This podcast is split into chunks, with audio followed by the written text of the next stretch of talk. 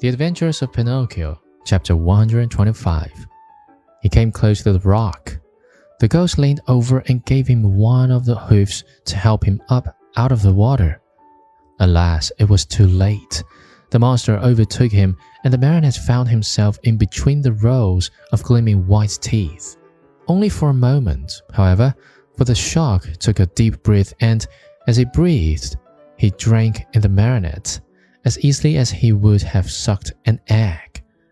Then he swallowed him so fast that Pinocchio, falling down into the body of the fish, lay stunned for a half hour. When he recovered his senses, the marionette could not remember where he was. Around him, all was darkness. A darkness so deep and so black that for a moment he thought he had put his head into an inkwell. He listened for a few moments and he heard nothing. Once in a while, a cold wind blew on his face.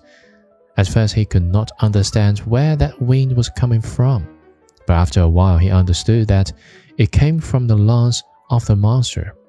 I forgot to tell you that the shark was suffering from asthma, so that whenever he breathed, a storm seemed to blow.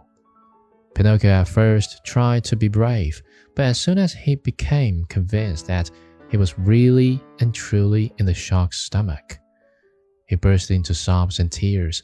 Help! Help! he cried. Oh, poor me! Won't someone come to save me? Who is there to help you, unhappy boy? said a rough voice, like a guitar out of tune.